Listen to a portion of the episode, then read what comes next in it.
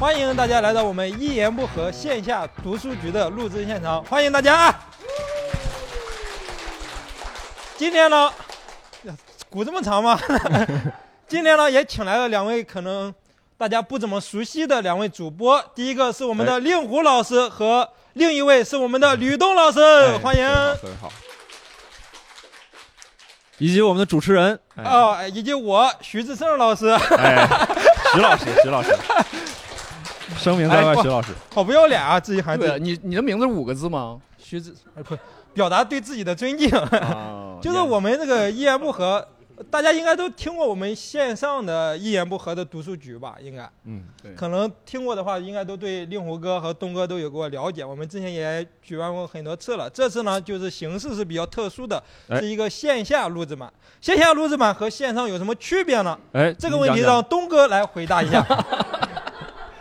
为什么收了人家五十块钱？我想 想抵个水钱，就是跟人家书店合作嘛，然后看看我们线下会产生什么其他的化学反应。啊，也不知道为啥，也不知道为啥，就是想试啊，觉得有人支持，然后又想试，就试，嗯，任性，挺好，挺好，挺好。那今天呢，我们的一个。主要还是跟大家聊一下我们最近看的一些书籍的内容，哎，然后呢，分享一下书的内容，以及这个书可能说对自己的生活造成一些影响呀，这些内容。好，那我们接下来先东哥开始吧。哎，你想我分享之前呢，这个。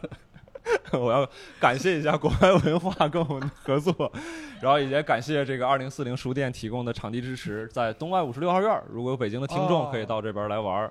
然后如果我们读书局不更新的时候呢，也欢迎听他们自己有一个播客叫二零四零书店，二零四零书店。对，二零四零书店，网易云上，然后喜马拉雅上都可以搜索得到。然后各位也欢迎各位去收听啊。啊，好，哥是我忘说了吗？哥，不是。这个这个让我来揭秘。刚才吕东一个字字教他口播的内容，他都记在自己的日记本上了。记完之后说：“还是你说吧。”吕东说：“你给谁记的？”没事没事没有没有，我以为这个是最后算了，是吧？对，你看，我感觉不专业。对我没说清楚，我没说清楚。分享你的内容吧。分享我们的内容。好，今天聊这本书什么呢？一本小书叫《蛤蟆先生与心理医生》。哎，不对，蛤蟆先生去看心理医生。去看。对，现场的朋友可以看到非常小的一本书，然后很薄。这本书讲啥呢？就是它讲的这个内容很简单，它叫就是有一只小蛤蟆，它其实是童话的这种故事开场，嗯，就是一个大森林啊，然后森林当中有很多小动物，动物里边呢有一只小动物叫小蛤蟆，哇，特别有钱，然后有汽车，有各种各样的这个东西。他之前而且是个很开心的人，四处这个也不说招摇撞骗吧，但是四处搜搜。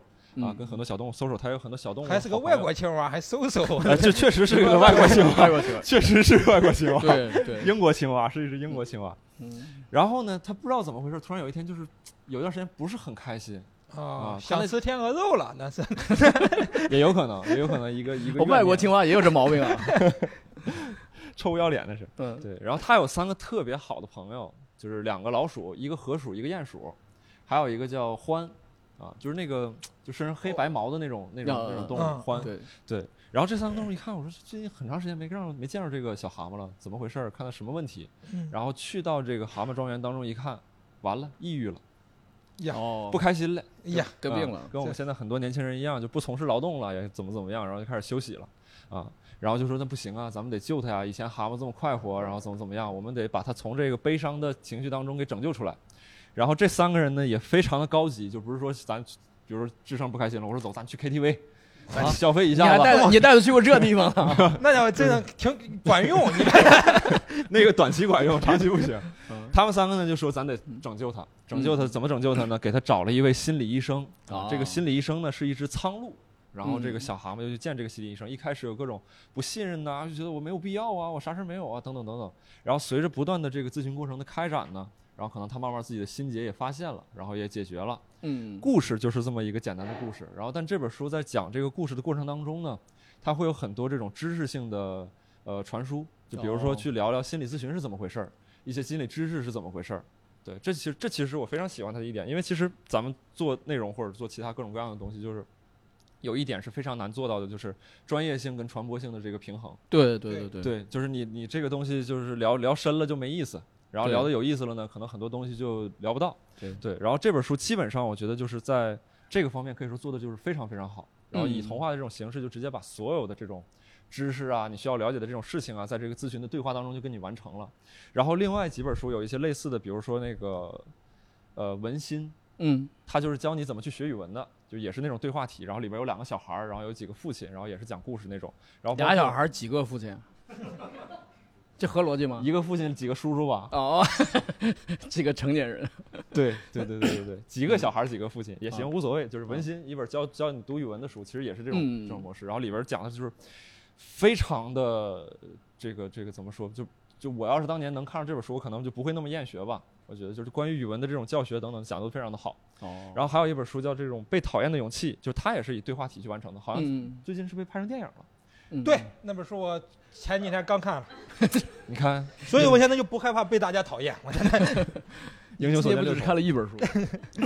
他那本书也是对话的嘛，就是一个青年跟一个就是叫哲人或者是叫一个智者，对对他们两个对话去完成，就这种对话的方式，它基本上就注定说这个内容不会说特别的枯燥，因为现在我看过很多那种营销书，先给你讲案例，再给你讲生活，然后再给你讲原理或者怎么怎么地，来回穿插，然后讲的就是。嗯结构设置的不是很好，不是很好。但这几本书，包括这个《蛤蟆先生去看心理医生》，基本上是非常好的解决了这个问题，然后易读性非常强。然后这个是我觉得它比较好的一个地方。然后衍生出去呢，还有一本书，就这几个角色其实都来自于英国一个非常有名的童话，叫《柳林风声》。那本书里边它其实也有提。然后各位也可以直接看那个《柳林风声》，然后它其实也很有意思的一本童话书，就是书里边会讲，先是那个鼹鼠登场了，然后打扫屋子打扫烦了，然后又不干了，又出去烦兔子，又去烦河鼠，又去烦蛤蟆，反正几个动物之间互相互动。嗯然后这个是关于这本书的一个简单的一个介绍。然后下面说一个小的知识点，就是这个书里边提到一个小的啥知识点？哎，问得好，什么知识点？下下回下回让让我主持人问好不好？主持人，现在你有没有问题要问？什什？么知识点？徐老师，您问的好，我给您讲一讲。就是这个只讲一个，其他细节自己各位去书里边看。这个书里边就提到，就是说每个人其实他会分三种自我状态，就是父母自我状态、童年自我状态和成人自我状态。哦，啊，哎，我还以为爷爷奶奶状态呢。没有那个啊，嗯没有那个。好，哦开始讲。哎，您您给展开说说。哎，我给您讲讲，就是这个这个具体的细节肯定是去书里边看。我的理解是这样，就是父母自我状态，它其实形成的是说父母对你的一些价值观倡导，你该怎么做，不该怎么做嗯啊，我该怎么做才能更好，或者怎么怎么样。然后儿童自我状态是我是说你心里边在小的时候的一些经历啊或者故事啊形成的一种欲求。比如说我就要吃冰淇淋，这个可能就属于儿童自我状态的一个需求。然后成人自我状态呢是一种相对理智的一种状态，就是它可能是基于事实的一些判断啊，或者说一些分析啊，他可能没有那么多的这个情绪和内心的这种自我挣扎在这个里面。然后 我说我这个这个这个这三种自我状态就不是说完全独立的。今天我是儿童自我状态，不是，可能是非常非常快的交替去运行。嗯，然后我说我说一个我自己的这个故事，就是我第一次意识到我这几个状态在交替进行的这个这个时候，我把这个故事呢起名叫做《欲望的冰柜》。哎呦我的啊，还，好，这这是个悬疑片是吗？刚才这观众翻了我一个白眼。nice，我早就说不要现场录。哥，主要你这个名儿起的呀。那你其实挺好那。你把这个冰柜具体讲讲。具体讲讲，这个这个冰柜一打开是什么呢？对？就是想吃冰激凌嘛。对就是想吃冰淇淋。嗯是这样，就是我我是我去做那个心理咨询的那个地方，楼下是一个大型的那种外国的商超，然后那个冰柜非常非常的大，就基本上就是从那个墙可能要到那个桌子那边儿，就是非常非常大哥，这是线上节目，在在一个现现在在节目就别比里具体划了。可以具体的描绘了出来。我正好要跟听众也解释一下，半个足球场那么大，哦，超级大的一个冰柜，可以了特别特别长的一个冰柜，然后它里边有很多饮料，什么果汁、咖啡，然后酸奶，然后啤酒。大哥，你见过什么呀？国产超市也有这些东西好吗？没有？就是类别分的细嘛，哦，我还以为都是咱们没见过的呢。讨厌，各种牌子啥的。啥都有啊，就真的很多，真的很多。他没见过，我带他去，他也会呜呼，就是那种超级超级多，超级多。有没有豆汁儿啊？有没有豆汁儿？没有豆汁儿，你咋？哎，我跟真行啊，这个可以。各种各样的这种牌子，然后包括这种外国牌子这种饮料什么都有在那个里边儿。然后当时我就在前面挑一个，我说我去买一瓶，然后我上心理咨询的时候喝。然后最后我拿了一个酸奶，然后去结账。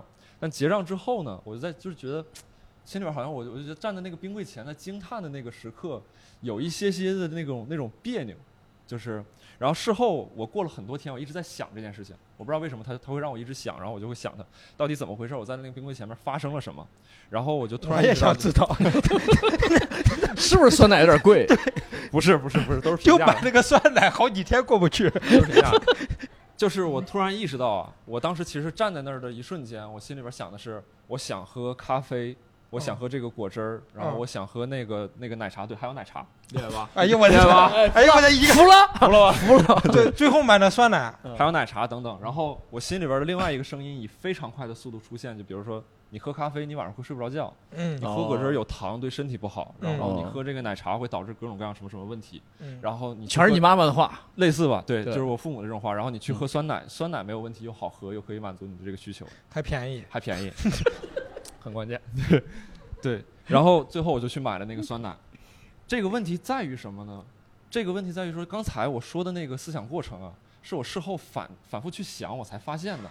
在当时，我以为我就是想喝酸奶，我没有意识到我是想喝果汁儿，想喝咖啡，想喝这些乱七八糟，可能很多很多样的东西，甚至还有是啊气泡酒，还有气泡酒。哎呀，哎呀，高级，我终于为啥叫欲望的冰柜了？这是一点一点的我。以后有钱，我必须整一个。我就跟你说，无所谓，跟大家没关系。对，就是就是，然后我就突然意识到，就是我生活当中可能很多行为都是在以这样快速的堆叠之后，然后我那个该做，慢慢的替换了那个我的想做的那件事情，我就会以为为说我该做的那个其实就是我想做的事情，我可能并没有那么想喝那个酸奶。啊，但是如果我没有仔细去洞察这件事情，可能事后想说，雨东你喜欢喝什么，我就会说我喜欢喝酸奶。嗯。明白，就是看似偶然的事情，是你所有人生经验的积累。对，然后这里边其实还有一个问题，就是这可能只是我买一个酸奶，然后我在跟很多人交流的时候，我其实发现，比如说我我往大点说，对于工作的选择，对于另一半的嗯选择，嗯，哦你，可能你未必真的喜欢这个人，就像咱们上一期节目聊到，就是我的天，哇，就是我上上一期那个录音不合的时候，也跟令狐大哥说，我说嗯我现在发现，就是你区分喜欢一个人其实很困难，你得区分你内心的欲望。你说我喜欢这个人性格好，我喜欢他外形好，还是我觉得他可以照顾我，我贪图的是他的稳定，他有钱等等等等等等。这个如果说就是比如说以我自己为例，我没有意识到我心里边的这种想法这么多的这种叠加的话，可能我分不清我喜欢一个人是怎么样。然后这个被扭曲的喜欢呢，他其实是坚持不了多长时间的。他一段时间之后，可能他就。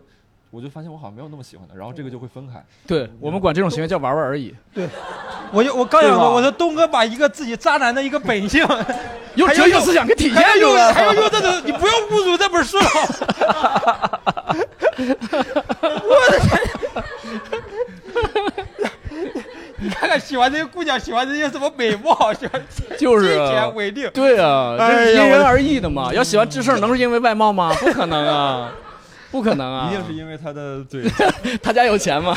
就就喜欢我的山东户口，我跟你说，要好这个，好这个，我必须得有个山东小孩。要把恐怖思想传下去。但是你讲这个三重境界啊，古今中外有无数个版本的三重境界。这是叫三重境界吗？对啊，三重就境界就他那就买就买个雪糕，不是，但是他说的这个这个什么你什么儿童意识是吧？不是。儿童意识、父母儿童自我状态，对。parent ego 什么 state 这种，那就不你不用讲英文了，想说嘛。啊。啊 关键你发音标准也行，哥，你刚才你说你讲英语这个选择呀，是在那个父母状态下，还是 儿童还是成人状态下，还是儿童状态下？就我就是想说，就儿童状态。我就是想，我就想说英语。对有好多个版本的三重状态，你你才有，你才有骆驼、狮子和婴儿的三种状态。哦，啊对，然后那个就不要具体王国王国维有那个望尽天涯路，蓦然回首。对，然后哲学上有本我、自我和超我啊啊，差不多差不多，概括起来还是你知道这本我自我超我。我的天，我都自卑与超越了，我不。我们录读书局的时候，没在线下的时候，令狐老师经常能做一些展开，然后我们有时候也怕打断他，确实听不懂，但是也跟着。哎，你看，你看，观众的时候讲尼采的时候，观众一片冷静；讲到王国维的，哦，就 一样的心理，一样的心理。呃，对，翻译翻译过就是如果再简化的话，再再再把它简简化的话，就是就是三个境界，就是呃，我该、我要和我是。对，嗯。啊，对对对对。对，你只能听懂两个字的汉语是吗？这回彻底听懂了，哥，彻底听懂了，明白了。刚才讲欲望的冰柜我都没听那么明白，这俩一下子把我点那是五透了，个字儿啊！你实话实说，我这个名字是不是起的不错？这个故事的名字，啊，不错，对真的真的不错。配不上你这个故事，我 不是你这个故事配不上这个名儿了。最后欲望的冰柜就是不是就是想想标题党，标题党气泡水，一堆气泡水。从雪糕、奶茶算在里边做个选择我。下次往里边塞点别的。对。我们各位观众如果有想聊的这个话题，然后可以举手，可以分享分享自己的故事就是或者是想法。买个酸奶都能分享，什么都能分享。对对，但是你的故事名字一定要好。哎对对或者是你想不出来，我给你起也行。对，起名大师，是不是在迷蒙那上班？这个这次这次起名免费，没有吗？没有我们就过，没有过没有没有，那我就来聊聊吧。啊，哎，就就是我前一段时间刚毕业嘛我，给你起个话头，别别体现出啊咱们没有观众来应的。啊哎，哎 那智胜你有什么想聊的呢？哎，你别说，还正好有一个，哎，那您展开讲讲。这个过渡非常顺畅。就就你看前一段时间是不是？我毕业嘛啊，毕业就找工作和做单口之间肯定是要选嘛。嗯对其实那个时候其实选选 select，Select，对，你还是讲山东话吧，求你了。就就。select，Select，select，嗯，最怕你突然说英语。然后然后就俩东北人教一山东人学。听不听人家说话，嗯，说说说。然后然后就 Silent，，silent。哦，你安静。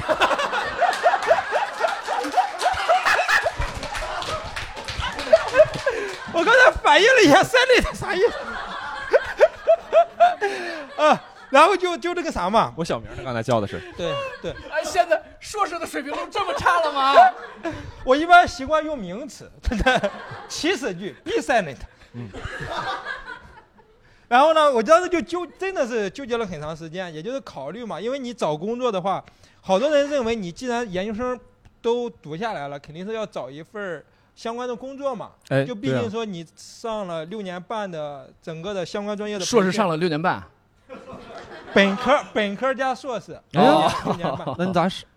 不是小半年七年呢？对没有，就他这个就属于半硕士，就是说啊，不是因为我们 没达到硕士水平。两两个没上过硕士的人一个解释一个就信。坐井观天，嗯，您请讲，您请讲。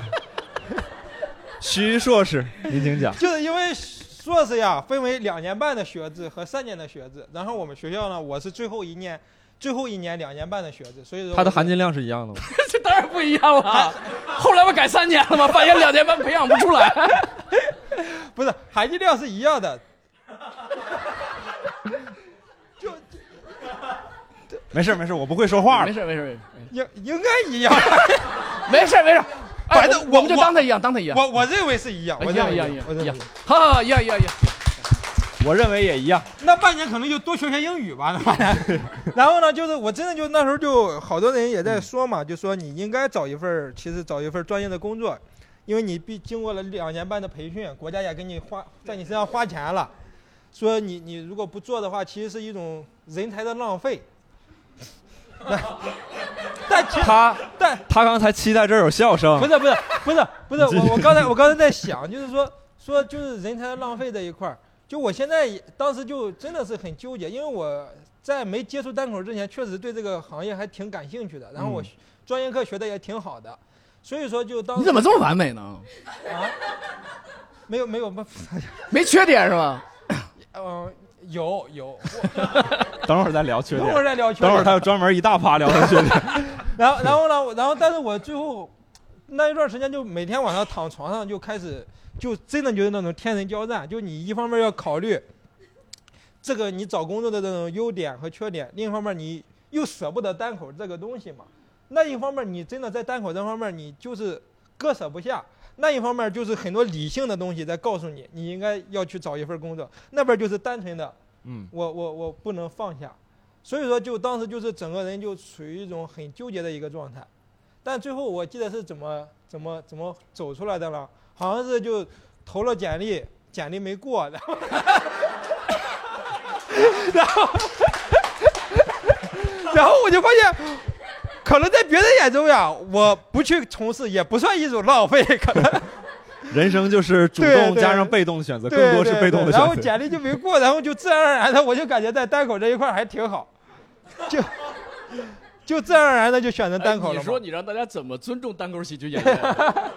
就这个决定在做之前，肯定是经历过很段时间的一个纠结的一个过程吧。反正最后还是做的那个决定，反正我就感觉现在做了决定之后，整个人就释然了许多，挺开心的嘛。嗯，对做了决定之后就好了。你开心就好，啊，你你是祝福他吗？我在安慰他。好几个公司都拒掉他了。好，然后呢，就是这个知识点，如果没有其他观众分享，我就继续往下讲。然后这本书其实它是聊那个心理咨询嘛，咱是不是冷下来的太快了？就是沉平静下来看，应该应该这个 对这本书是聊这个心理咨询嘛，然后我其实就想跟各位聊聊这个心理咨询，因为其实咱们生长的就是我吧，我也不知道各位，我看了，我刚刚说咱们的时候，我看了一眼观众席，我感觉年龄层这个差距还不小。就是我作为一个东北的九零后，其实我我生活那个环境跟现在生活的这个环境，它的这个目的是不一样的。就是我父母那一代是生存为第一要义，对嗯，对对咱们现在其实是发展为第一要义，对，对吧？就是啊，发展才是硬道理。哥，你继续。非常正，非常正啊。我也不知道为啥为啥，对，发展是第一要义。然后呢，这个就是怎么展开讲，稍微讲开讲一下，就是说他们那个年代可能有上香港潮啊，然后或者怎么怎么样，可能就是必须要在这个稳定嗯各方面是他们的第一追求，各种思维习惯都是围绕这个去做。那咱们现在就很多这种例子就不用举了嘛，你不爽我直接辞职，对，反正是饿不死，对对吧？很多时候追求自我，比如咱说单口喜剧的，就是非常明显的一种追追求自我。对，然后呢，其实有很多 也可能是被动追求自我，没人要你了。我这种对属于自我放逐。给您放逐到这儿了，对，我巧了吗？给我放逐到一起了，对。然后这个就有很多我我身边接触到很多年轻人，包括之前在在那个协聊会的时候也做过一些听众调研嘛，就是大家其实有的时候没有这种人生目标，啊、因为其实父母不太会以这种模式或者是呃这种思维方法去跟他们去接触，包括现在都有很多父母说你回家考公务员为什么稳定？对，你的梦想其实没有那么的重要。这个最近我之前也看过一些文章，上面就写一个词，我觉得还挺准确，叫空心病。空心病，啊、就说大概一个意思就是什么呢？就大家很多都是那种非常优秀的人，对，但是外表外表很光鲜，对，对 为为什么这么不光鲜的外表就不能优秀了，是吧，哥？不是，他是心是空的嘛。啊啊！说完之后看向了我，我也不满意，智胜也不满意。这个，然后这个就说很多年轻人其实很优秀，然后他在各各方面工作技能各方面也很好。然后我的一种感觉就是什么，就是一种一台漫无目的的机器。我之前也会给自己这种感觉，就我感觉我自己是台印印钞机，但我不知道这个钱印出来哎呦我天哥！你钱放哪儿了？没有那么能印，我一天可能就印个一小时，所以说印印不出来多少。对，就是这个机器，但是这个机器可能它在一直在生产一些什么所谓的钱啊，或者怎么怎么样，但是它为了什么？哦这个答案没有啊，为了买冰激凌卖，为了啥？那能花多少？为了那个冰柜啊，为了冰去冰柜上，他们三样全买，最后光买个酸奶。对，然后但这种情况下，我身边碰到过很多人，他就说我也不是想死，但我确实觉得活得有点没意思。哦，就是我我有一些人这样说啊，嗯就可能有些人这个生活的还是比较积极的。嗯，对，然后就能碰到这样的年轻人。然后这种情况下，我其实建议就是你可以考虑去做心理咨询。就是我不知道大家有多少有多现场有多少做过心理咨询，能举个手吗？不到，就是能有一二三四五五六七，七个，对，十分之一左右，对，五分之一这种。对，就是如果 十分之一左右，五分之一，算了一下，七除四十等于多少？六分之一大概。四十分之七，呃对，四十分之七哎呦，的观众做过都不用约费了，这叫。约约，做过心理咨询，二十分之三点五嘛，是吧？哎呦我，这 也没有这么约的，没有这么约的。对十分之一点七五，就这么翻包是吧？就这么翻包不是吧？做过心理咨询，然后就是这个，我不知道有很其他人没做过心理咨询，对心理咨询怎么看？我能随机采访你，你你是没做过那个，知道？你觉得这心理咨询是意味着什么情况下需要做心理咨询？我觉得自己想不开的时候吧，哦，明白，明白。有多少人？有多少人是认为就是那种，比如说我生病了，我才需要去做心理咨询？能举个手，我看一下。有也有几个，有几个没关系，这个这个就是大家对这个东西其实了解很少。就正好跟大家说一下，就是心理咨询啊，它其实治病的功能没有那么强，那个叫心理医生。嗯，就是你真的已经进入到哦病态的情况下，是要去找心理医生，要去医院的。嗯哦对，然后去做心理咨询，那个叫咨询师，他会也会给你做一些评估，就比如说化疗呗，谈话治疗。对谈话治疗，就真就是化疗，就那个梗就是对本山老师走在了时代前列，我跟你说，就是咨询师他其实治不了你的一些疾病，比如说你真的病到很严重，你失眠，然后长期吃不进去或者暴饮暴食等等那种心理疾病，或者是重度抑郁等等，你是要去医院的。然后心理咨询它其实解决的更多的是说一些自我探索的一些问题，啊，比打个比方，我举个例子啊，比如说，比如说我我以为我想要成为一个有钱人，后来呢，我发现我其实只是希望获得尊重，再后来呢，我发现我其实只是想要去表达，然后再后来我其实发现我压根儿连表达都不想表达，我也没有什么才华可言，我就是想过上一个普通的生活，我就是想要能够比如说每天非常安稳的，然后吃点东西或者是睡个懒觉，这其实才是我最想要的这。个过程是不是叫认命啊？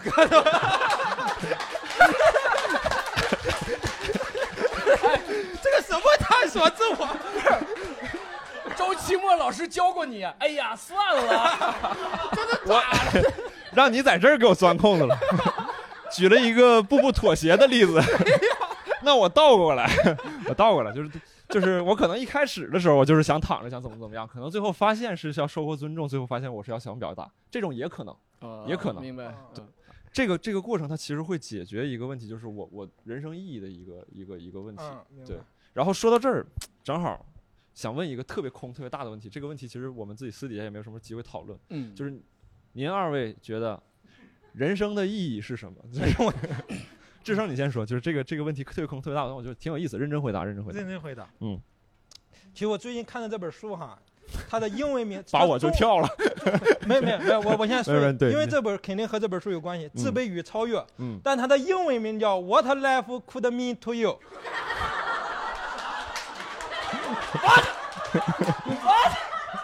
我怎么 What life 这这？也没梗呀？就是 What Life 啥福？啥来福？我 What Life What Life Could Mean to You，就是呀，弄啥呀？水生活，水生活。生生活对你意味着什么？嗯，也就是生生活的意，哎呀，就各位没听懂，完全没听懂，就是 what what life？，就是就是啥意思呢？给你们说中文吧，就是还还是有中，就是说这个，就是生活对你意味着什么？就是生活的意义是啥？就是人生的意义。就对我看了那是啥呢？是啥呢？是啥呢？就笑的我现在有点儿 有点自卑了。生活生活的意义这么容易就忘了？真的 真的，就我我我其实现在感觉啊，嗯对我来说，现在我生活的意义，目前我生活的意义，就是让大家笑。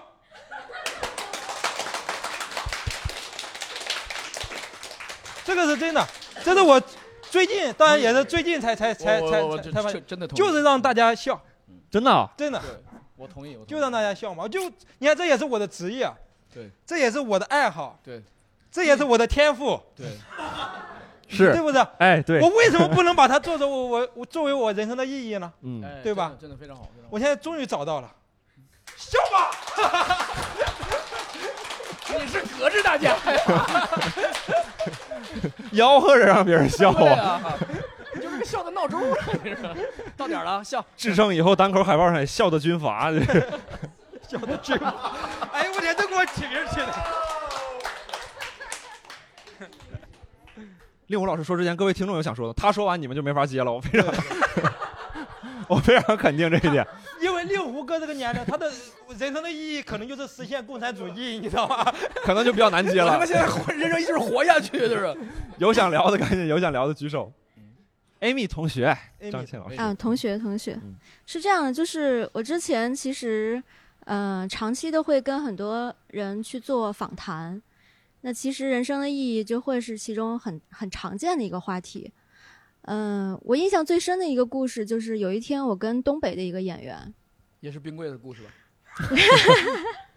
是前台的故事，就跟东北的演员聊天的时候，然后他是讲了他曾经开过六年澡堂子，哎呀我梦想中的职业，你继续。好拍，你怎么你再激动拍自个儿的腿啊？他开过六年的澡堂子，嗯然后我在一边跟他聊他自己的职业人生的时候，我就一边在想，我就说一个年轻人，在刚毕业两三年的时候，就开了一个小澡堂子，嗯然后就在那个小对小空间里头待了整整六年。啊，就他是怎么让自己活在那个小空间里的？这个其实澡堂有半个足球场大吗？嗯、没有吧？我不知道啊冰。柜大呢。那个冰柜真的超大，我当时就是一直在一直在琢磨这个事儿，就是他是怎么让自己活在那个小空间里的。换句话就是说，他那六年的意义是什么？嗯或者说能带给他什么？后来我在跟他聊的时候，我就跟他说：“我说你有没有看过茨威格的一本书叫《象棋的故事》？嗯哦，就是象棋故事里头，大家如果读过的话，知道里面有一个经典的矩阵，就是有一个象国际象棋的世外高人，他在嗯那个游艇上散步的时候，他会不由自主地走出一个矩阵，就是矩形，一个矩形。后来大家才知道，就是他曾经被抓到过纳粹的那个集中酒店里，纳粹想要从他口中套出一些关键信息，嗯所以他其实，在那个房间里思考、被关押、被压迫的时候，嗯他就一次一次的碰壁，然后那个矩形就是他房间的大小。嗯所以当我把这个故事讲给那个演员听的时候，我就问他，我说：“六年的时光一定应该一定在你身上别人吗？烙了什么印吧？”然后在那一瞬间，他恍然大悟，他说：“我明白了一件事儿嗯，就是他说我在末稿的时候，就比嗯如说参加咱们单立人比赛前，或者是在那个演出之前，他紧张的时候他会去默稿。他默稿的时候永远只会走一条直线。然后我就跟他说：“你告诉我，你在澡堂子坐在前台的时候，你的活动空间，你面前的东西是什么？”他告诉我，面前是一个台子，那是什么热水阀、冷水阀，背后是他吃饭的桌子。他描绘完之后，他的活动空间就只有那一条直线。也就是说，他在六年的时间里，每天早上六点到夜里九点，他的人生只有那一条直线。然后呢？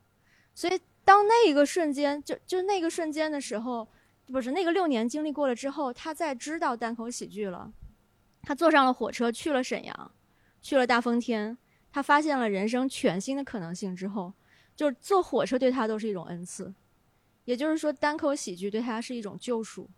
哦，对，就是甚至就是对于大多数的单口人来说，单口都是一种救赎。不好意思，我快急死了。我觉得，我觉得 人生的意义是啥呀？对他来说，人人生的意义，在访谈了这么多人之后，我的嗯感觉就是自由。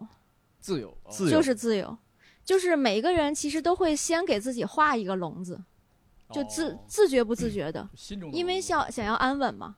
当你这个安稳过了一段时间之后，你就会发现说，这个笼子我早晚有一天会打破它，而打破的那一瞬间，你就会获得巨大的快乐和成就感，这个就是自由的瞬间。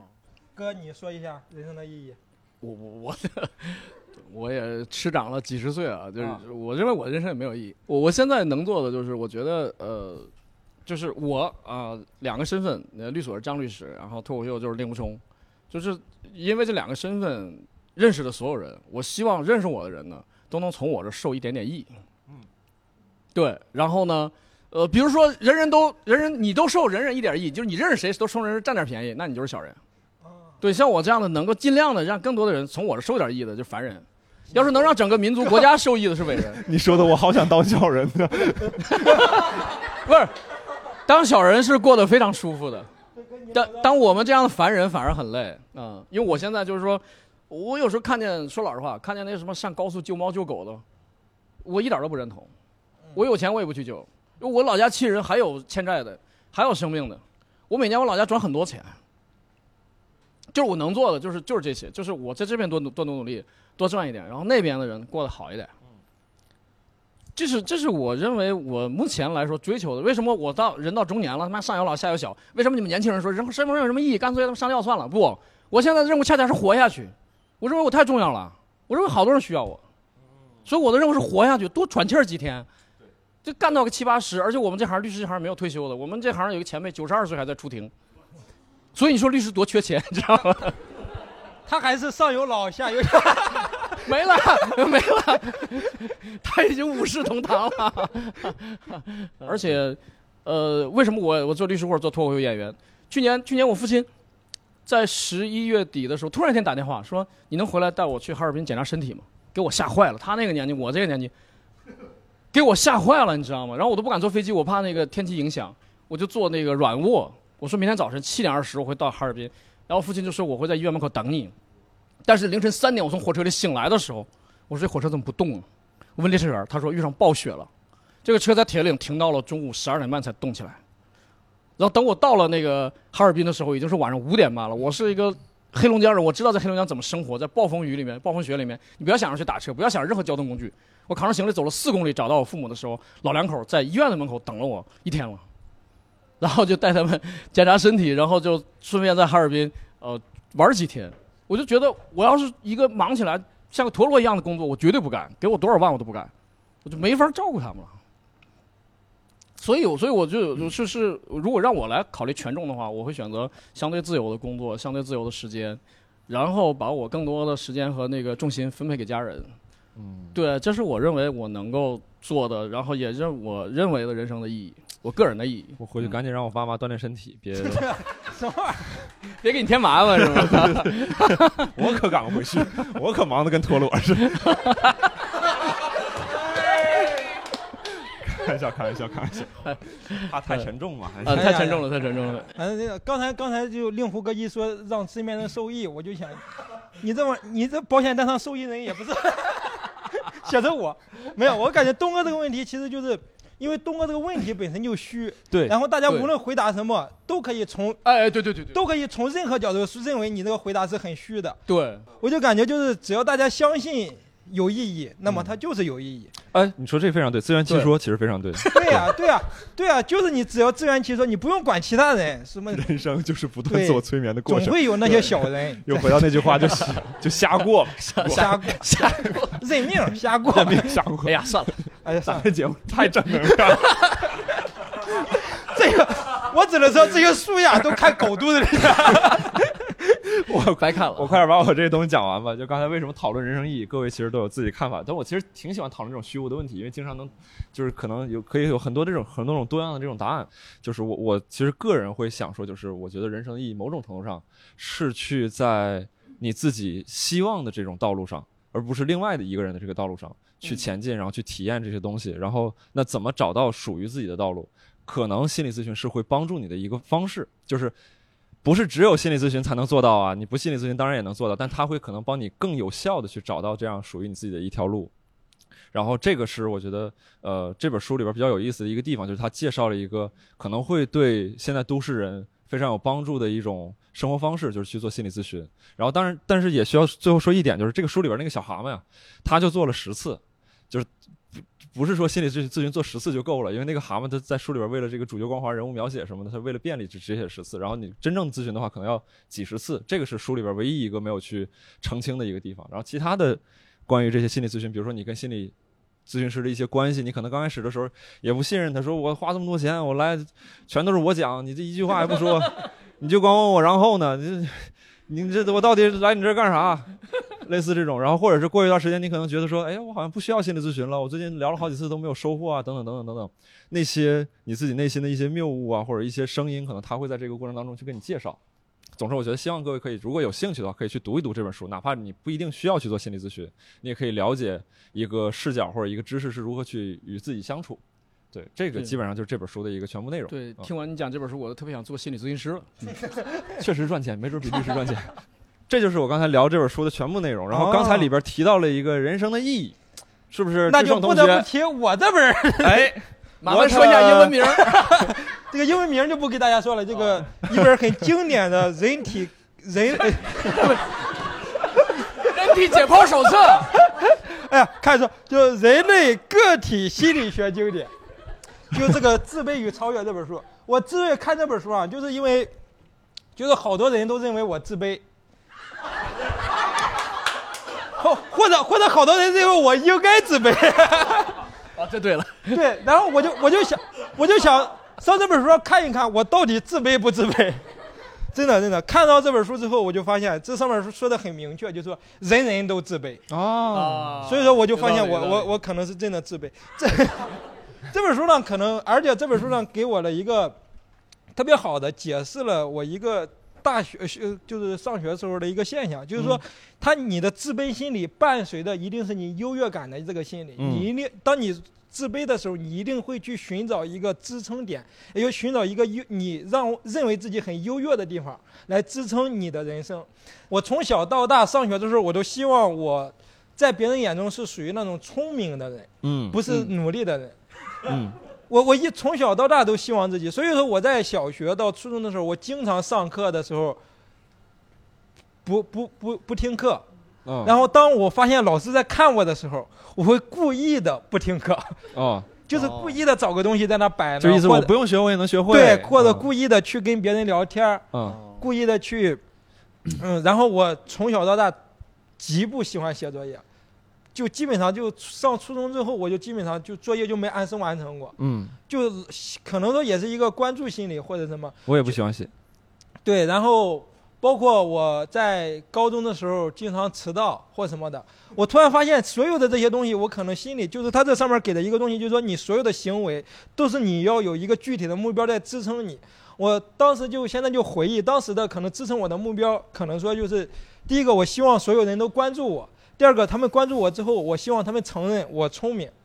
嗯这个可能就是我当时的一个心理的一个东西，所以说我当时会做很多这种，在我现在看来很多不理智或者不理性，但在当时我真的就感觉我必须要做这些事情，我不做这些事情，我就感觉整个人就特别没有安全感。啊就对，就当时是整个人的心理状态就是这样，我要做这些事情来让自己获得安全感，即使这些事情在现在看来是不理智的，但在当时确实给了我很大的安慰，因为我发现我做了这件事情，我就在我在猜测别人，哎呀，可能说是那种羡慕，就认为他不学习也能考好。你，就是那种就是姑娘看你一眼，哎，喜欢我，是不是？嗯，没有没有，就就反正当时确实是这些东西会带给自己心理支撑吧，然后呢，也就帮助我真的可能意识到了当时的我的心理状态其实是一种不健康的一种心理状态，然后慢慢的现在意识到那个问题之后，我发现现在其实自己有时候也会去做这些事情，比如说我刚入单口这行的时候就被称就就当当时就。哎呀，自己说这个话有点臭不要脸，哥你说就单口鹿晗是吧？不是这个，说天赋的那一套。老天爷赏饭吃。哎哎，我们呀，当时觉得制胜就是老天爷赏饭吃。哎呀，不是你你你当时是怎么理解的这句话？你现在这么没有，他晚上给我们所有人都发了微信，哥，我是老天爷赏饭吃。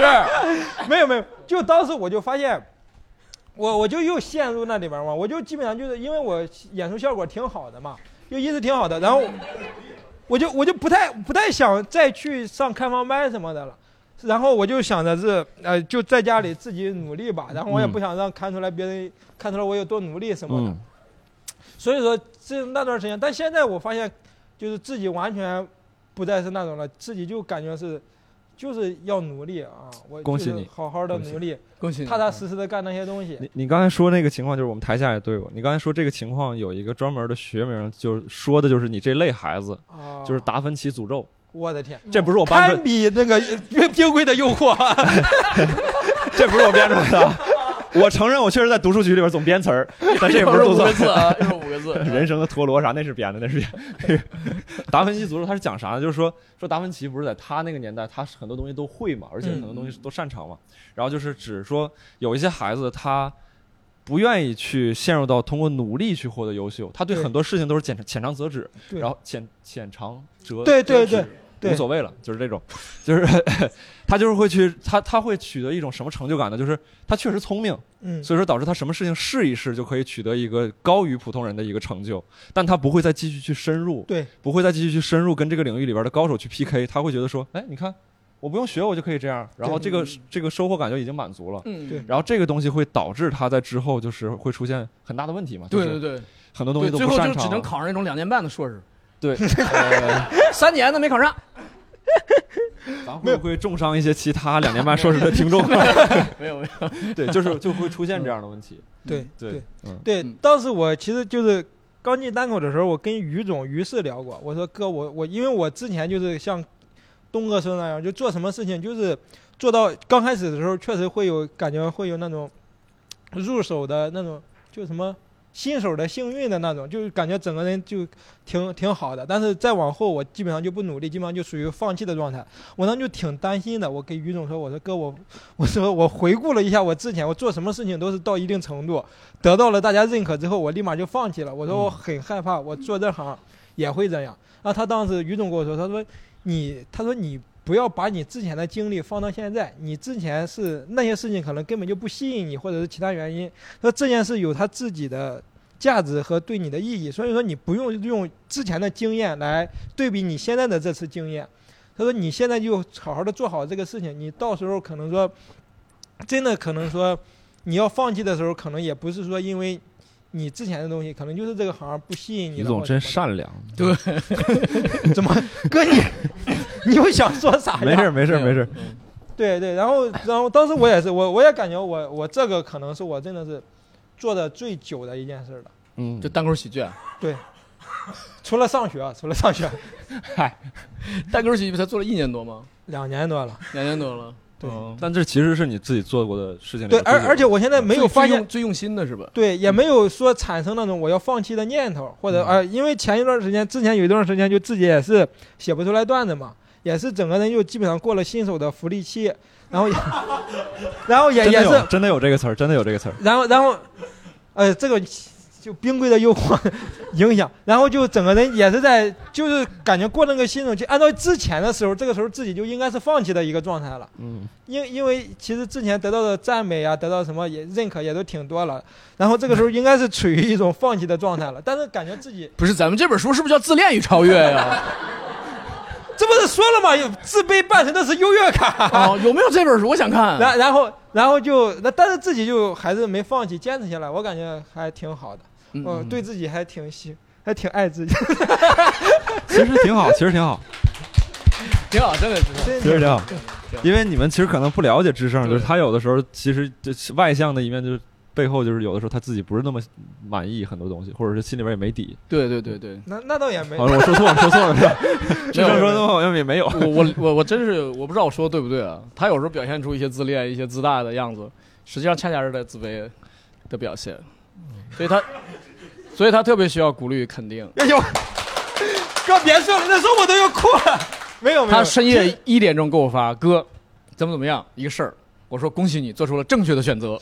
他说：“哥，我只跟你一个人说了，因为跟别人说，别人不会说我这选择是正确的。然后我就明白了，我给他解释我为什么我一定会鼓励他。我说，因为你跟我说的是不是说哥，你帮我参考一下、参谋一下，而是你已经通知我你决定了，所以我只能鼓励你。对，那是什么事儿就不说了。是，我买了瓶酸奶。”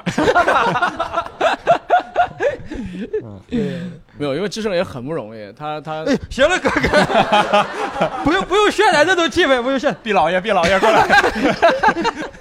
我 们不容易的事啊，留到我以后功成名就之后，别把我段子给套了。哎，这真是，等你火了，你再讲吧。那个。对对，其实是这个东西，我就想聊一聊，就大家有没有那种心理？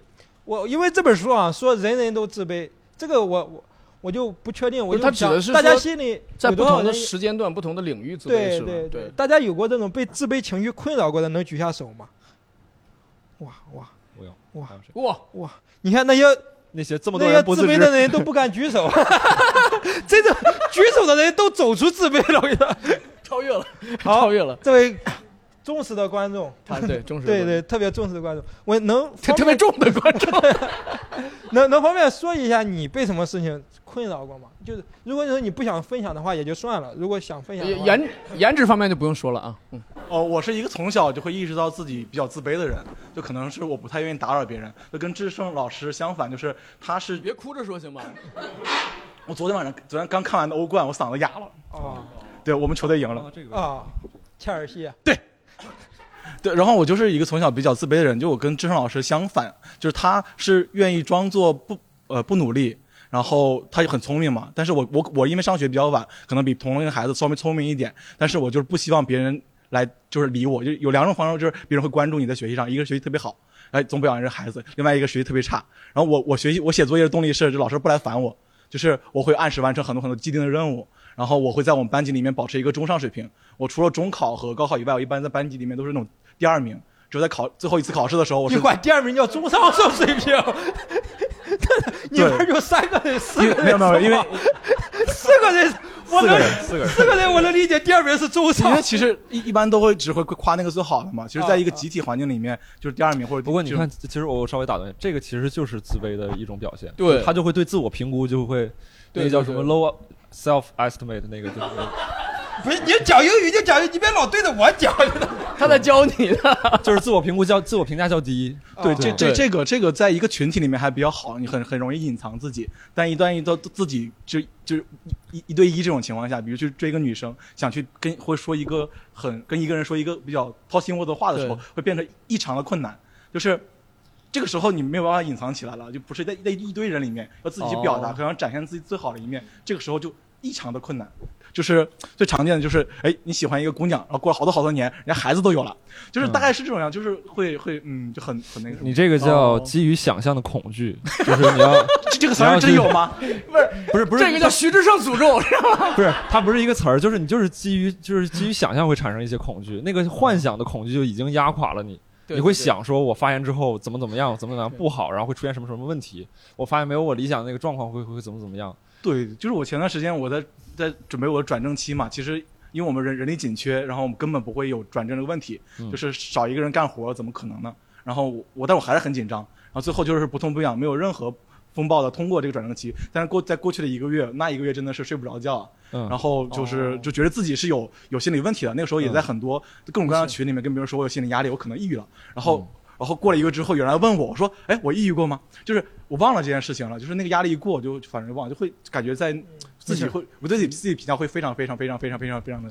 明白。加油，兄弟！去做正念会对你非常有帮助，真的真的真的，哦相信我，真的，我我没有在开玩笑，或者是类似这种。但是我对他很很有信心，嗯，就是不管你跟哪个女生结为夫妻，你在家庭中的地位保证都是中上的。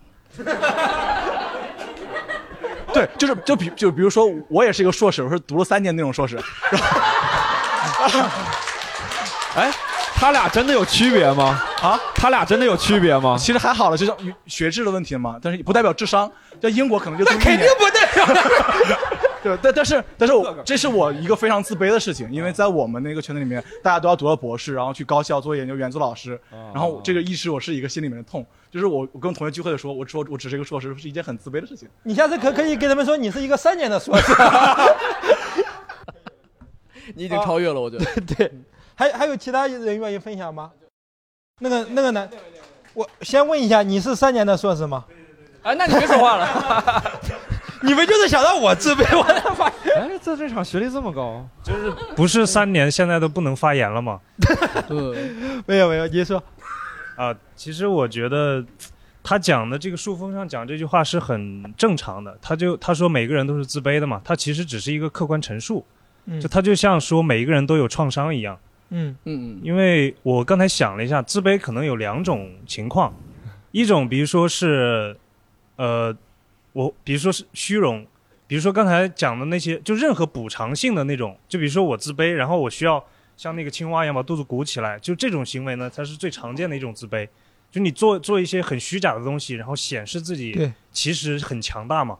对但是另外另外一种更深层的可能是涉及自我认同，因为我我我也我也想过自己这方面的、呃、这方面的主题，就比如我从小、请讲讲。我的自卑可能，我后来想了一下，我的这自卑可能正是因为我小时候成绩好，哎呦呵，哟，因为小时候这个凡尔赛角度很清晰啊。有可能，有可能，有可能。对，就是就比如说你小时候成绩好也是在中上是吗？成绩不光是中上，不是第二名的那种，就是反正就特别好。那就第一嘛。这种自卑的人真是讨厌。除了那就就好像就是哎，除了第二，他还能是什么位置？啊，什么位置啊？什么位置？还有别的名字吗？呃，就我的逻辑是说，哪怕是就因为我我也认识很多，就比如旁人看起来这个人特别优秀，他在社会各各种条件上甚至都很很牛逼，但是他反而是你能看出来他的自卑，或者他那种好胜心啊那方面就很强。嗯其实我结合自己想嘛，就是你如果从小你是一个特别优秀，因为我们在中国教育就是就是我们所有的小孩子所有的战场，如果你成绩好，你基本上就是就是那个金字塔尖儿的人，所以你是没有什么好自卑的。但是我自己作为一个从小享受了这个福利期的人，就是反而在后来意识到你并像我小时候我并不会在在乎别人对我的评价，因为我觉得这个理所当然的，因为每次都考第一，然后你会觉得我每一次就应该成绩好。这帮差学生别笑。所以我如果考得不够好呢，反而就有点没面子。当然这是一个小的部分，更重要的是说，我就养成了一个习惯，因为我不太在意别人对我的评价，而只是说在自己发挥的不好，或者是在一些事情上我自己觉得没有做好的时候，我会就会比较比较低落。就这个跟外界是不一样的。甚至我后来上研究生的时候，我上了半年的表演课，我我其实是没有接触过任何表演嘛。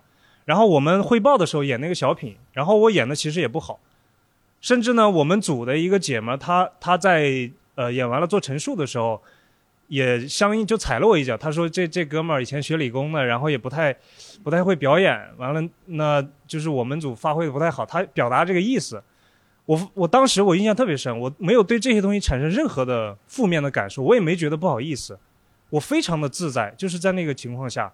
因为我我知道我这方面本来就就是一个新手嘛，我也比较弱，那我已经很努力做了这个事情了，所以是那个时刻让我意识到，其实那个我觉得已经不能叫自卑了，就我觉得我已经很很自在的接受了自己弱的一面和强的一面，因为每个人嘛，其实就像我们玩游戏每个英雄的属性一样，你一定有特别强的部分，一定有弱的部分，然后你的自卑往往是跟那个相对弱的部分来的，然后哪一天你能够真的接受了你那个相对弱的部分是一个客观存在，你不会为此而感到焦虑。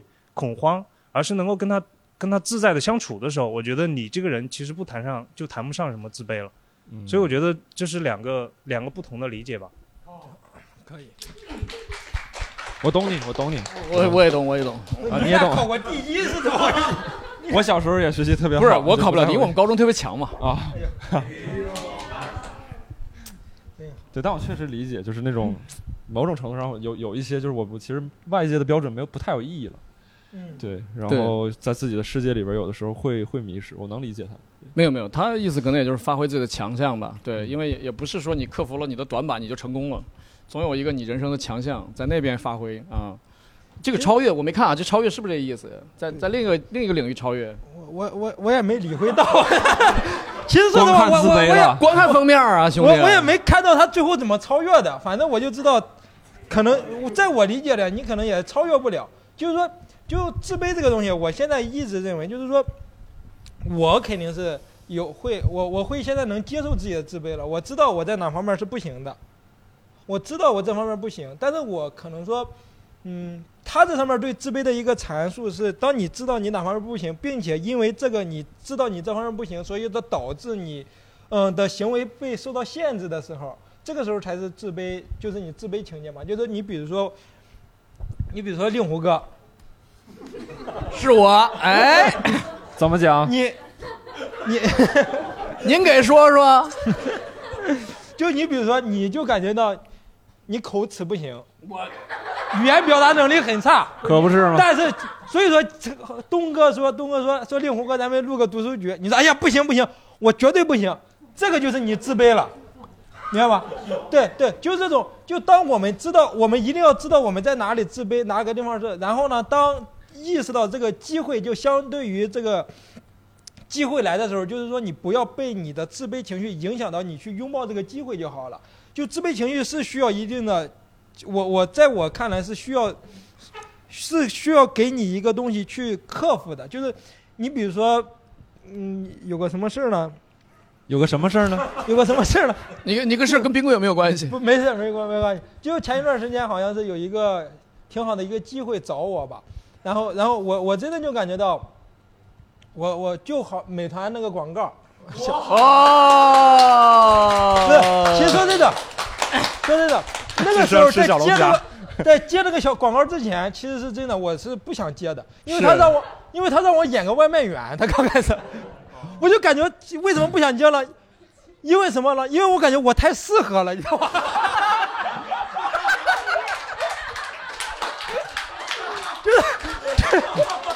太太聪明，怕角色大于人。对，就是就是，就你就看不出来那种表演的所有的，你就感觉太适合了，就是 人保活。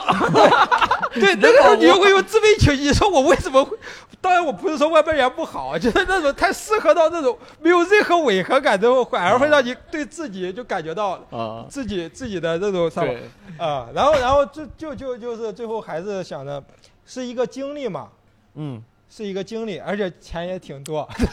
啊，哎这的真的，就就我真的就感觉，就是有些东西啊，你之所以克服不了你的自卑哈，一是你你自己心里真的是因为肯定因为这个事儿受到过伤害，嗯嗯，肯定是因为这个事儿受到过伤害，你不想再体验那种伤害了。第二个可能就是外部动力不够，就是钱不够，或者是 给到你的最后的利益不够。对，到到我就意识到这个事儿，就是说我发现就是自卑是可以克服的，只是你自己不想去克服。对，对，所以说我就感觉就是自卑这个情绪，现在对我来说，我现在可以和和他好好相处了。对就我知道我有自卑的情绪，但是我不希不就是我想着是不让它影响我正常的生活就好了，不影响我所有的东西。你把它当宠物了。对，其实就相当于是一个宠物，就是说它会，它会让你有很烦的时候，但是你有时候会感觉到他也是对你的一种保护，你知道吗？要知道什么东西可能会伤害到你。哦你养的还是那个雪橇犬是吧？对你还有用呢。哎，我的故事就分享到。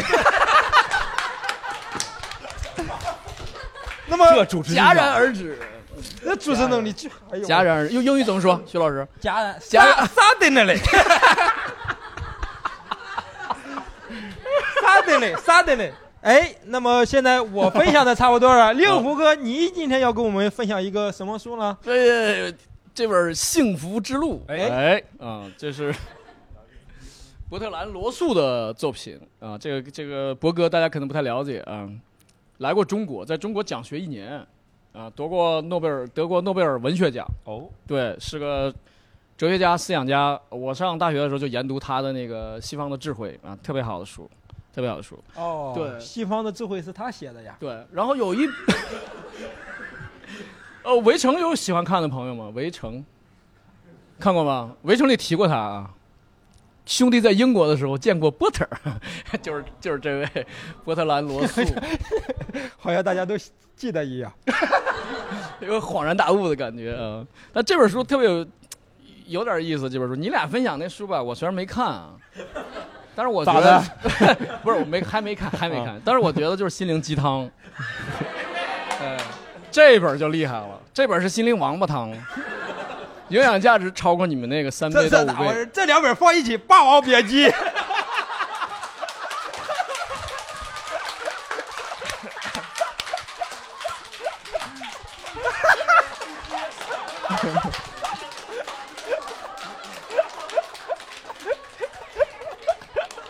呃，这本书十万字就分两部分，第一部分叫不幸福的原因，第二部分叫幸福的原因。真直爽。哎，对，特别好读，超级好读。然后这位大大师呢，他又是一个思想家、嗯，哲学家，所以他不注水，他也不用故事去稀释或者说或者说解释他的理论，所以他可以说每一句都是金句。就这一本书，国内的出版公司可以把它注水成两百本心灵鸡汤，而且每一本评分都跟他俩那差不多。对，然后就这本书能养能养活三百个营销号。这都不是王八汤了，你这是王八膏，你这是。中华鳖精，这是不是英格兰鳖精？嗯他的他的金句非常之多，就是我我觉得呃大家自己去看这本书，但是我画了一些啊，随便翻翻一下，然后分享分享分享分享。分享分享。我就看看怎么超越我这个自卑与超越。啊，一个人的兴趣越多，乐趣便越多，受制于命运的情况就越少。如果他若失去了一样，还可以找到另一样替代。哎呀，怎么样？这个在零八年 QQ 空间上经常的。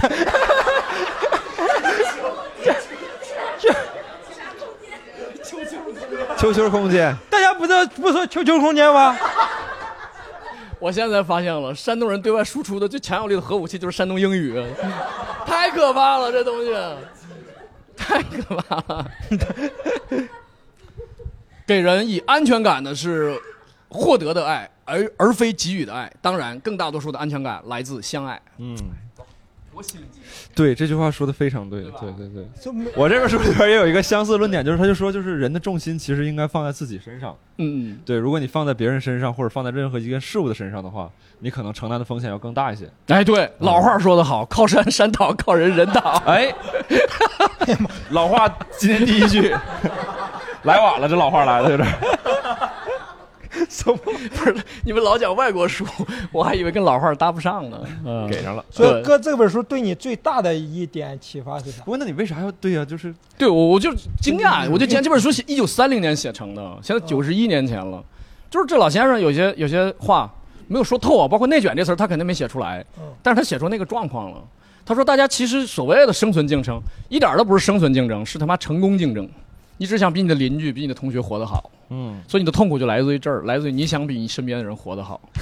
所以这就放今天话就是内卷嘛，就有点这意思吧。对，所以他其实超越时代，他一九三零年就能写出今天还有用的东西，这还不了不起吗？那哥你怎么知道一九三零年不内卷呢？那怎么叫就超越内卷？你跟我说叫内卷，不是内卷，好吗？也卷。也卷你刚刚说这个时候，我就想起来，就是有个游戏叫那个什么《极乐 DISCO》里边，就是他俩里边讲各种各样思想，然后有个人在那抱怨说公贼这个事儿。说别的公贼要价比较低，我说人家就是追求进步，你为什么要抱怨他呢？然后他就解释说，就当你抗议的时候，为了一些工作量抗议的时候，你说我十块钱一小时不能再低了，然后另外一帮人出来说我八块钱就能干，就这种人啊，对，就是导致大家就开始越来越没有人的权益受到保障，对，哦，就是出卖自己队友呗。对对对对对对对，对哦。突然就是雷雨里的那个那个矿长对鲁大海说：“矿长都复工了，你还在这闹，是这意思吧？我我没看过，对，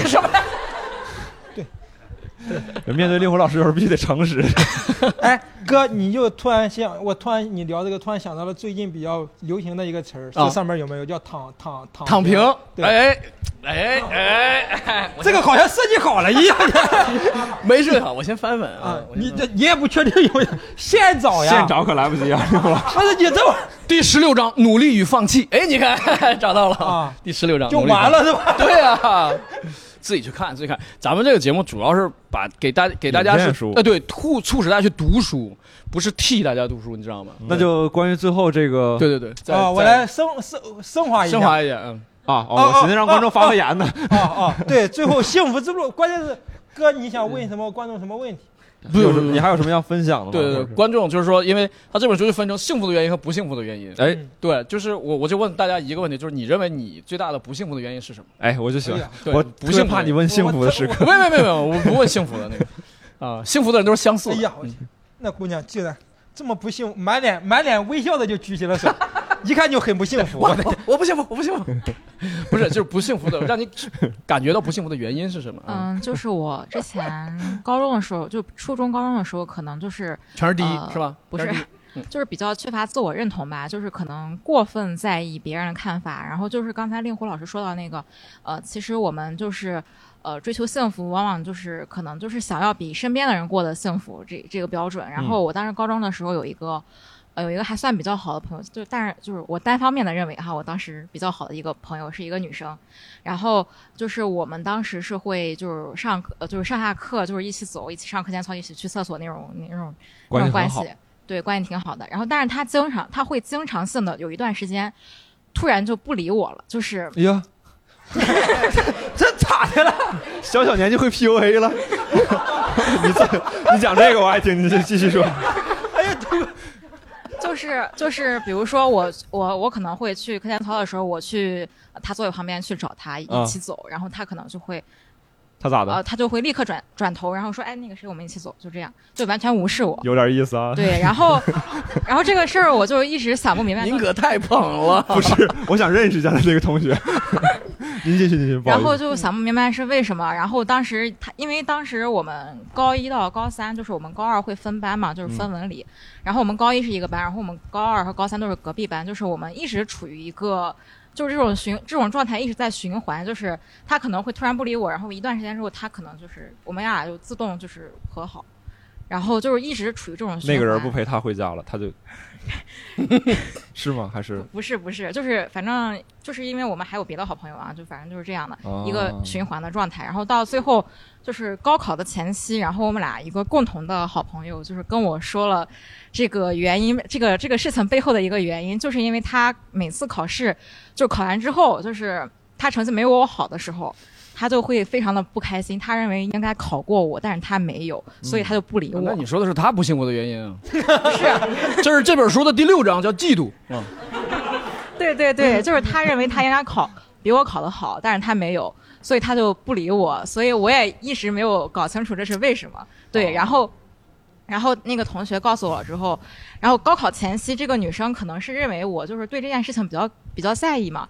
高考前夕又突然不理我，但是那时候我已经知道她背后是因为什么了，所以就是完全没有影响到我。对，就是这种人就最讨厌，就是我认为我觉得我应该比你强，对他认为他应该比我强，但是他没有。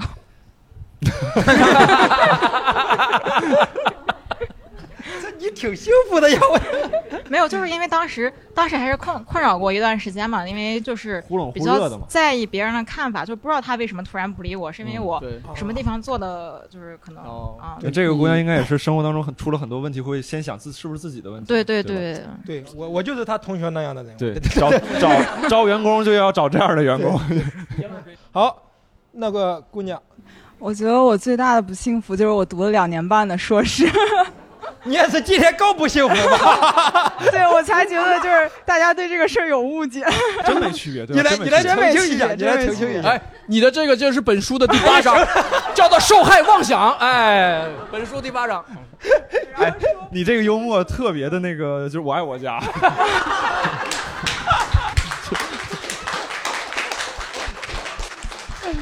非常 old school 的一种幽默方式。哎，你继续说两年半的说正经的，就是我觉得，就是不光是我，我觉得所有人的不幸，最终就是来源于无法互相感同身受。然后就像那句话说的，人类的悲欢并不相通，我只觉得他们吵闹。对，嗯，我觉得这个是，就不光我们个人，还有就是你放眼全世界的不幸，都来源于这个。嗯。嗯，就比如说，我们如果探讨巴以问题的话，我们可可以站在一个就是旁观者的角度来分析他们，但是他们的不幸我们无法感同身受。经常思考这样的问题吗？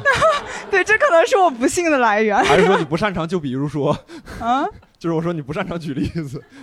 啊，对，还有比如说，就我们身边的事情也是这样的。嗯，就是。嗯，这个我更感兴趣一点，你说一说啊。身边的事情就不方便透露了，就是类似嘛。啊，比如说你的同事今天很痛苦，但是我觉得多数情况下我们不能共情他的痛苦，或者你今天很痛苦，但是你的同事或者朋友只能安慰到你很表面的东西。我觉得这个是我们所有人痛苦的来源。对我特别讨厌一种人，就是一说我啥事啥事。啊，对，不就你刚才吗？人家聊他同学，你啊啊！我那不是在这兴奋呢吗？我特讨厌是那种，哎呀，怎么这样？真是，真是太太悲伤。I'm so sorry，类似那种。哥哥，我我跟你说，就那那那种呀，那种叫善意的释放。我知道是我对，没有没有，这个这个事情之前也困扰过我，就好多人就喜欢我之前段子也说过嘛，好多人喜欢来安慰我嘛，就就就这种喜欢来安慰，就总感觉我这个长相会让我的生活过得很悲惨，你知道吗？就大家有时候真的就会这样想嘛，有时候会过来安慰你，莫名其妙。但是我现在想明白了，就至少他是来安慰你，不是来打击你。哦，不是来嘲讽你，就说他无论说他只要来安慰你，就代表他对你释放的是一种善意嘛。因为我对任何人可能说我不不渴望他们就是，因为这个人你可能对他就是没有那种期待。我说你必须要安慰我，安慰到点上，你必须实质性的解决我的问题。就是好多人你对他不会有这种期待的，他们也不会对你有这种期待，就是说我要解决你的问题什么的，只是说感觉我和你之间应该有这种善意的一个。呃，来往有一个这么一个善意的来往，就只是一种为了，甚至说别人就是为了礼貌。对对对对，有时候这种礼貌，我觉得就接受就好了。我觉得你说的，嗯，虽然你不太认可，但 我不太认可，但是我又说不明白，那就算了。不是不是不是不是，这是两种，对，我还是讨厌他们。对对，就是两两种生活哲学，就是呃，吕东也好，或者其他的东北同胞也好，很多都是那种。就是要么你给我实质的关心，要么你离我远点儿。他不要这个表面的、流于肤浅的关心。但是我们恰恰发现，在在这个东北以外的广大地区，很多人的关心就只在这儿。就我这我其实我能为你做的最多了。就问问你你怎么样？哎，需要帮助，需要帮助你打个电话，这已经是他能释放最大的善意。对对对对对，因为他也有他自己的问题。对，不是我我的意思，他也他自己生活中也有很多问题需要他自己去解决嘛，他不可能说把更多的精力放在别人身上嘛，对，放在很多人。我再推敲推敲，我为什么讨厌这些人？对你你在推销，可能就是你自己的问题，可能可能就是我自己，可能是你这个极有可能是我自己的问题。好，继续那个呃，我我现在其实很幸福，但是我之前有段时间挺不幸的。然后现在回想一下呢，主要就是我我十五六岁的时候吧，就是当时呢还很年轻，然后读了几本书，觉得自己对世界有了一些了解，然后就每天去思考一些呢超出自己能力范围的一些问题，就比如说什么中美的意识形态斗争啊，欧洲欧盟的财政政策紧收啊，你，是真的真的会想这些问题。呃，就想到细节上的话呢，我觉得我想不到，但是会去想这些事情吧。就然后就感觉人类的前途一片迷茫，对吧？就是没有未来了。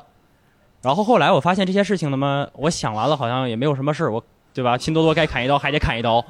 然后后来我发现幸福其实很简单，比如说你想吃个柿子炒鸡蛋，你翻冰箱发现有柿子有鸡蛋，我现在能开心一晚上。对，就是我觉得村上春树之前说过一句话嘛，叫“粗心哲学，细心生活”。我觉得这个就是幸福的来源吧。嗯，哦，对不行，我得给他找找点药方，我得 给他。人家现在是人家现在幸福了，像像个布兜子一样，哥你在这。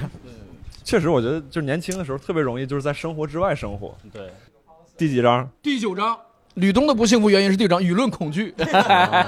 我的不幸福，哥你给我找找。你呀、第十章长相。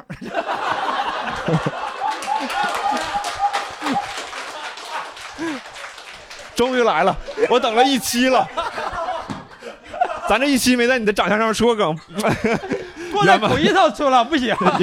圆满了，圆满了，哇塞，口音也这么好笑。圆满了，圆满了。圆满了，哎呀，真好，真好。刚才还有哪还有不个朋友要幸福的人吗分享来着？？哇哇，你行了，你你现在很幸福了。先先给这个这一晚上笑的。对，我们的好莱坞记者，好莱坞呃，我觉得就是，就比如呃在社交网络这个年代，就会更显著。就大家在社交网络上寻找的，我觉得有三点吧，就是，呃，呃存存在感、认同感和优越感。就所谓的，就比如智胜觉得，就其他杠精喷人是那个来找优越感的，但其实他这么想，其他人，我感觉他也在找优越感。对对对，所以就是大大家总开杠了，大哥。不是不是不是，我我不是就是就是这个心理成因可能是类似的，就大家会不自然的流露出这个感觉。对对对对对。然后我觉得就是这是一种可能，非要就是我主观上施加给他人的一种情绪吧，就不，然后就是比如东哥刚才就是讨厌那帮人，就是就觉得他们可能不能感同身受什么之类的，觉得虚情假意，就可能他们只是在找所谓的认同感，然后可能他们用善意的这个糖衣来关心你，然后其实这个能提升他们的心中的优越感。我我认为就是这样，就是算得上是一种伪善的人。然后这个情绪在我心里就是很很就是变得根深蒂固的一点，就是之前比如人人字幕组那个事儿，然后人人字幕组倒了，大家都在说、啊，我要去关心他怎么样。就是首先大部分人是没做过字幕的，然后他们没法感同身受那些人，他们只是在网上找认同感和优越感，就显得自己多善良。嗯但是我觉得他们伪善是因为他们真的没法去救助那些比如被抓起来的人或怎么样，或者给给那些可能被抓起来的人提供一个更好的之后的出路。嗯他们只是第一反应觉得，哦，我的那个字幕组被抓起来了，嗯哦，然然后第二反应就是啊，原来这个给我翻译字幕的那些人没被抓呀，那那我的生活没受影响，那就是相当于他们只关心自己这个生活有没有被受到影响，或者就是这、这帮就是给我服务的人可不可以替代？革命我支持，革我可不行。对对，就这种感觉，我就觉得是伪善的一个巅峰了。所以就是我真的很难认同是什么啊、来关心字幕组这些人。你你真的关心，你就去哪怕做一天字幕，做做一条也行，就真的去。你首先你得有感同身受的这个行为，而不是真的。我觉得我自我自自以为是的想去感同身受其他人。嗯我觉得这个没做多少事儿，先吆喝起来了。对对对对，就这种感觉，是这个我不认这也是我就是讨厌那些可能安慰的人的一个一个方向吧。对对啊对，嗯。对对对，明白明白了，就是说他的伪善嘛，就是说他能做但他不做，然后只只空喊口号，对对吧？对对对，之前咱们不是也聊过吗？说我为什么讨厌理想主义者，就是他可能跟你站在同一个队列当中，但是遇到困难的时候他会先跑，甚至会背叛你。啊然后别人会说：“哎，你看那帮人，这不就这不就那帮人吗？”他会把就他他会他外人可能分不清你们两个之间的区别。就是康有为和谭嗣同，嗯，对，我这个例子我也没懂，但是我需要说对。那我来升华一下，升华一下，咱这节目的意义在哪？咱这个节目的意义，就是因为人家书店呀赞助。没有没有没有，就我我就感觉就是大家多看书吧。反正是我现在我我认为我生活中的一些困惑呀，很大一部分就是靠看书来解决的。就是你当我看的书越多，我发现以前我认为我可能说，嗯，那些让我不幸福的东西，那些让我很感觉很膈应的一些东西，我自己慢慢都找到了，并且呢，书可能还给你一定的解决方法，让你感觉到没那么膈应了，你感觉到。过去这一这个坎儿其实是可以过去的，就不会说它一直就困扰着你。我就感觉就看书吧，反正看书能让我现在能让我感觉慢慢的能够说。找到自己与生活一个和平相处的一种方式。哎呦天！欢迎大家来到今天的任命专场。我我觉得他说其实特别对，就是我我之前也会有一种感受，就是我估计可能这些阶段大家可能都经历过，就一一开始，哎呀，我好孤独，我如此的特殊，没有人理解我，然后我有这样那样那样的问题，对，大家都跟身边的谁说都不知道。但是你后来看看书，就会发现这个问题不仅有人知道，而且被专门列为一个学术词汇列在书里边去讲。达芬奇的怎么样？达芬奇诅咒类似这种的，对。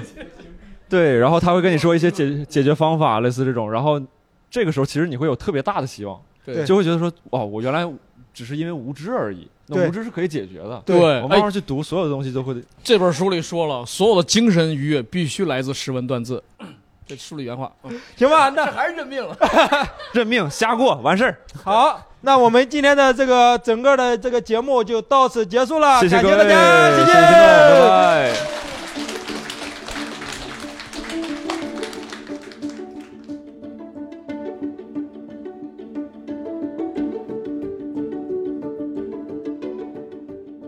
这个这个姑娘，你是你是为什么到这个活动现场？能说一下吗？就是闲聊比较难抢票。啊，果然还是替代品。就是，这我就感觉现在这个活动有点像闲聊的开放麦，你知道吗？上不了闲聊的，先来这儿。